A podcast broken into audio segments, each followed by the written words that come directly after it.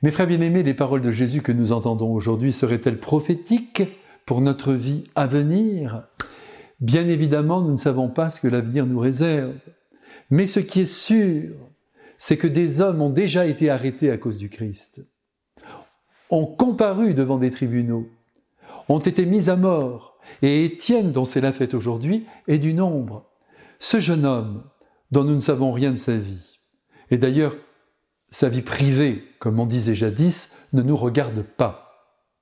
Il est d'une détermination et d'un courage à faire trembler tous les démons de l'enfer.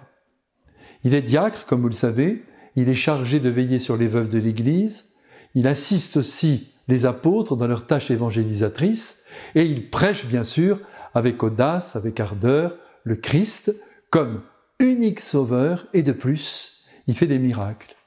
Si bien que la hiérarchie religieuse, craignant son influence sur le peuple, le fait arrêter. Et le voilà dans l'obligation de s'expliquer devant ce tribunal ecclésiastique. Et c'est l'occasion pour lui de mettre en œuvre les conseils du Christ. Vous vous en souvenez? Ne vous inquiétez pas de ce que vous devez dire lorsque vous serez devant les tribunaux. L'Esprit Saint volera votre secours et parlera à travers vous. Et en effet, Étienne en profitera pour accuser ses accusateurs de ne pas avoir découvert en Jésus le Fils bien-aimé du Père, son envoyé, et de l'avoir supprimé en le pendant au bois comme le dernier des derniers. Je vous l'ai dit, Étienne ne tremble pas, il reste fidèle à son Christ, il ne pense plus à lui, ne se préserve pas, il n'amoindrit pas la vérité, il est un homme avant d'être un membre du clergé, il n'a pas de carrière à espérer, il a seulement un amour à défendre. Je ne vous apprends rien, mais ce genre d'homme, cette trempe d'homme, ne court pas les rues.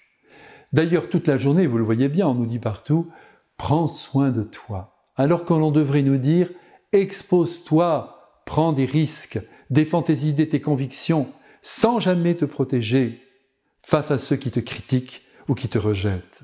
Sois fidèle à ce que tu crois. Vous savez, mes frères bien-aimés, les grands vainqueurs n'ont jamais mené de victoire facile.